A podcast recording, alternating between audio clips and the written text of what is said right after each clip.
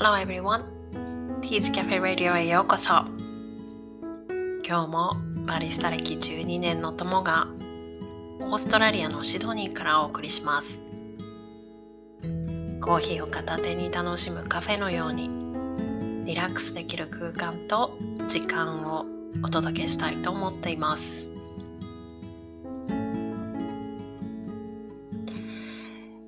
今週シドニーは毎日38度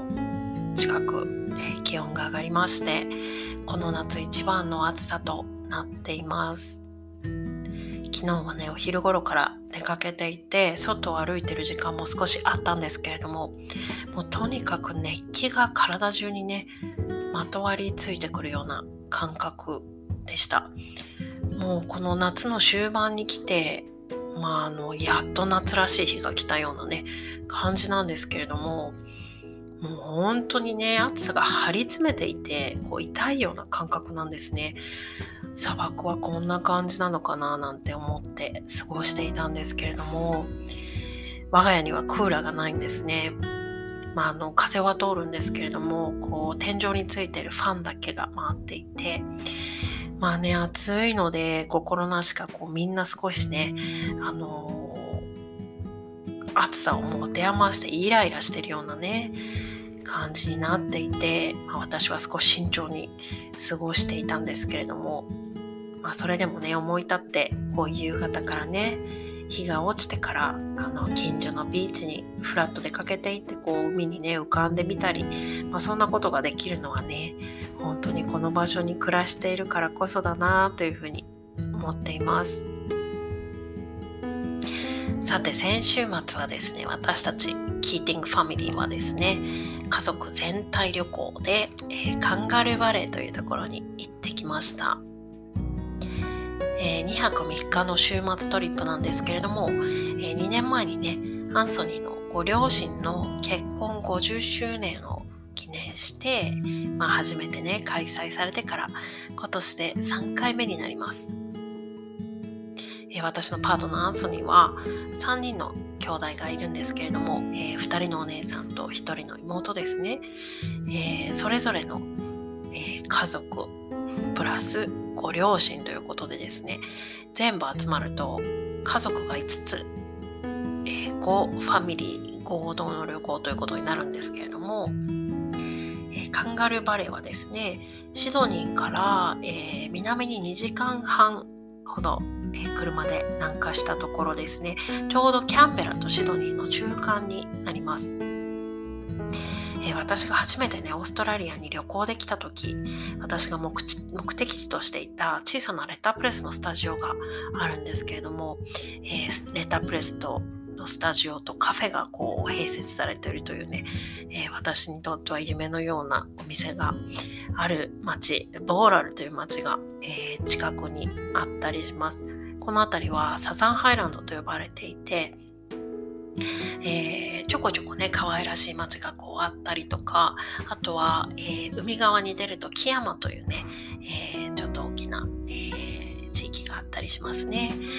えカンガルーバレーというでね、え谷にこう降りていくんですけれども、えベリーマウンテンというね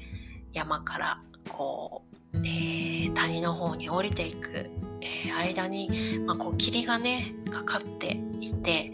まあ、あの谷にこう降りていくに従って空気が澄んでこう霧の下に潜り込んでいくようなねそんな感覚がする場所です。えー、私たちが宿泊した場所には5つのねそのファミリーが1つずつ使える、えー、小さなファミリーサイズのコテージが、えー、点在していて真ん中に、えー、みんなが集まって食事をしたり、えー、くつろぐことができる、え建物が一つという感じになっています。この建物の中にはこうソファーとテーブルがあったりあとは卓球台があったりあとは大きなダイニングテーブルがあって、え私たちは総勢で20名弱いたんですけれどもみんなで食事ができるような感じになっていますね。それぞれのコテージにはこうファイヤーピットがあって焚き火をすることができるようになっているんですけれども私たちはこの中心の、えー、食事をする建物の前にあった、えー、ファイヤーピットに火をつけて、えー、3日間ね、あのまあ、大体火がついてましたね誰かしらがその火の周りにいるという感じになっていましたプールもねあったんですけれども滑り台とジャグジーがついていて、まあ、子供たちはねほぼ一日中水着を着たままこう入ったり出たり入ったり出たりしながらですね他のことも例えば、えー、クリケットをしたりですね。あとは自転車を乗り回したり水着のまま楽しんでいました。あの敷地内には、えー、ドンキー、えー、ロバですかね。あとは豚とかね。あと羊とかがこう飼われている、えー、柵がこうあったりしてこう野菜をねみんな野菜のくずなんかをこうあげられるようになっていたり、えー、本当に広いね敷地で、えー、遠くにはオリーブの畑がバーッと見えたりして、えー、朝早い時間はねカンガルーがたくさん、えその辺りをこう飛び回ったりこうじーっとこちらをね見つめていたり、えしていました。大人たちはね何をしていたかというと、まあ、敷地の中で、まあ、ブッシュウォーキングをね、えー、したりあとは本を読んだりあとは子供たちのクリケットにね参加したり、私はですね500ピースのパズルをねこの、えー、まあ大体何時間か3時間くらいかかってましたかねで完成させたんですけれどもあの私実は大のパズル好きなんですね特に、えー、コロナ禍コロナのロックダウン中にですね本当にあのお家にずっといなければいけなかったので、えこの時にかなりのめり込んだんですね。あの私は見本を大体こうね蓋の部分の見本を見ながらこうデザインとこう色味をね合わせていくんですけれども、えー、ファミリーの一人のね私の大事なめいっ子ちゃんの一人は、えー、ピースの形を合わせていくというね斬新な方法。あの柄とか色とか一切見てないんですよ。あの形だけをね頼りにこう合わせていくというね。あの斬新な方法私にとっては斬新な方法でね、えー、パズルを一緒に、えー、頑張ってくれましたあの違う見方をねする人がチームにいると、えー、そういう人とチームを組むとあのすごいはかどるなっていうふうに思ったんですよね。まあ子供なのでねそんなにこうサクサクサクサクと進むわけではないんですけれどもあの、うん、面白いなというふうに思いました。まあねこんな大自然の中に来てわざわざパズルやらなくてもって思っ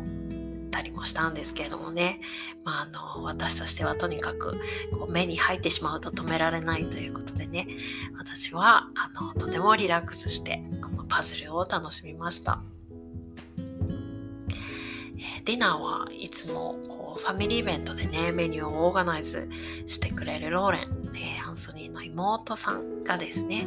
えー、今年もテーマを決めてくれて、えー、各家庭に数品ずつこう割り振ってくれたんですけれども今年のテーマはねメキシカンだったんですね。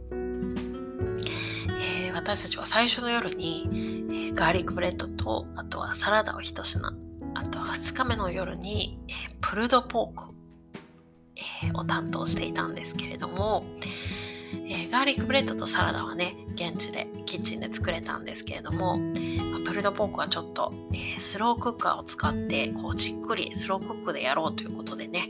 え出発の前日の木曜日に、え3キロのね、え pork shoulder 豚肉を仕入れてですね、えスロークッカーで、え作ってそれを持っていくという形をね今回したんですけどもね。あのお肉屋さんのお兄さんにあの 豚の肩肉をこうね切り落としてもらいながらビッグパーティーだねなんてあの言われながらねソーセージをおまけしてもらったりして、えー、ちょっと頑張ってスロークックするよって言ってね、えー、そんなおしゃべりをしながらまあ、あの調理はねスロークッカがやってくれるので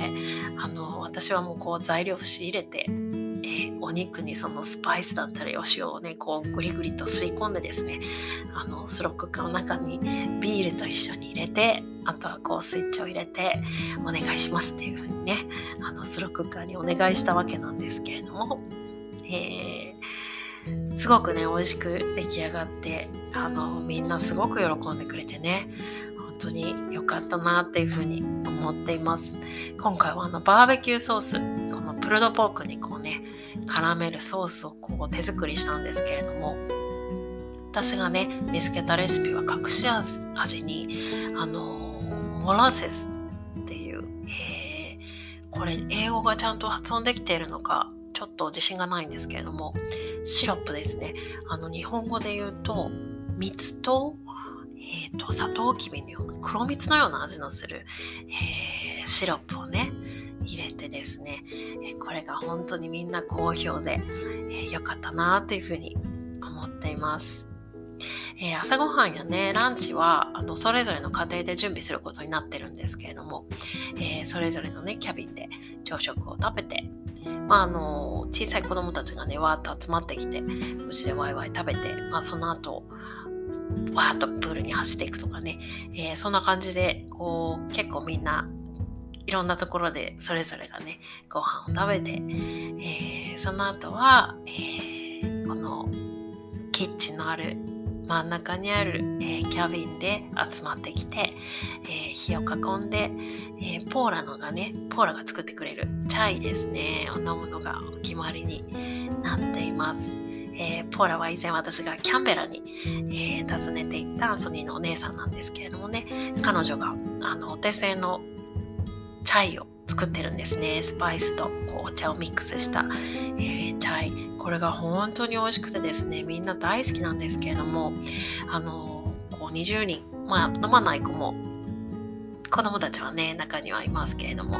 えーと、大人たちがみんなシェアしたりするので大きなポット鍋にねあので煮出してくれるんですね。で今年はなんとそのキッチンのツールの中に茶こしが見つからなくてですねあのまあ、レードルでこうチャイをすくってマグに入れるんですけれども一応あの上積みというかねなんとかこう具材を入れないように 作ってはいたんですが、えー、中にね窓の中にはやっぱりねスパイスだったりお茶のかけらが入ってしまっていてこうみんながあのマグとこうスプーンを片手にチャイを飲んでいるこうスプーンでこうねスパイスをこう外しながらチャイを飲んでいるっていうのがとても面白い光景だなと思って見ていました。まあ、こんな時もね朝のこの霧の向こうに遠くからねたくさんのカンガルーたちがじっとこっちを眺めているっていうねこれもとても癒される光景でした。それではコーヒーにまつわる今日の一言です。Time stops in a cup of coffee. So enjoy. コーヒーカップを持てばこの瞬間は私たちのもの。さあ楽しもう。Time stops in a cup of coffee. So enjoy. コーヒーカップを持てばこの瞬間は私たちのもの。さあ楽しもう。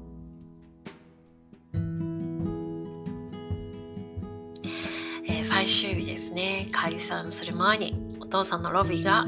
みんなを集めて、えー、こう小さなミーティングをしたんですね。まあ、オーガナイズをしてくれたローレンだったりあとはこの、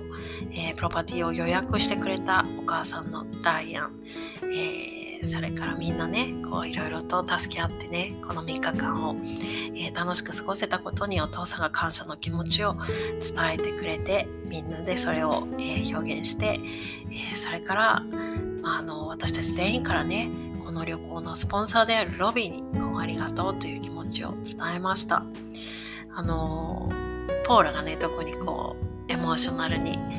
なるタイプなんですけれどもやっぱり彼女が少しね涙ぐんでしまうとみんなが少しずつあのじんわりするようなね感覚があって家族でねみんなで集まることが